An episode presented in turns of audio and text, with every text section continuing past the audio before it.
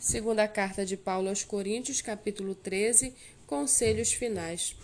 Esta é a terceira vez que vou visitá-los. Por boca de duas ou três testemunhas, toda a questão será decidida. Já o disse anteriormente e digo de novo como fiz quando estive presente pela segunda vez. Mas agora, estando ausente, digo aos que no passado pecaram e a todos os demais que, se eu for outra vez, não os pouparei, visto que vocês buscam provas de que Cristo fala em mim. Ele não é fraco quando trata com vocês, pelo contrário, é poderoso entre vocês, porque de fato foi crucificado em fraqueza, mas vive pelo poder de Deus.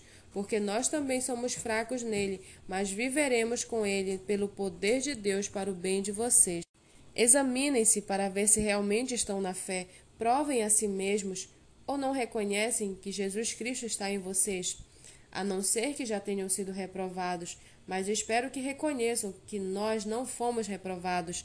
Estamos orando a Deus para que vocês não façam mal algum, não para que simplesmente pareça que nós fomos aprovados, mas para que vocês façam o bem, mesmo que pareça que nós fomos reprovados.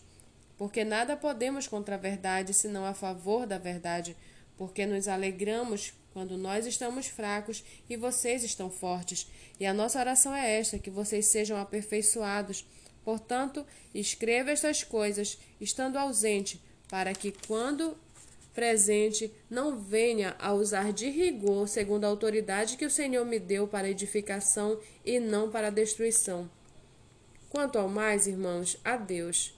Procurem aperfeiçoar-se, consolem uns aos outros, tenham o mesmo modo de pensar, vivam em paz. E o Deus de amor e de paz estará com vocês. Saúdem uns aos outros com um beijo santo.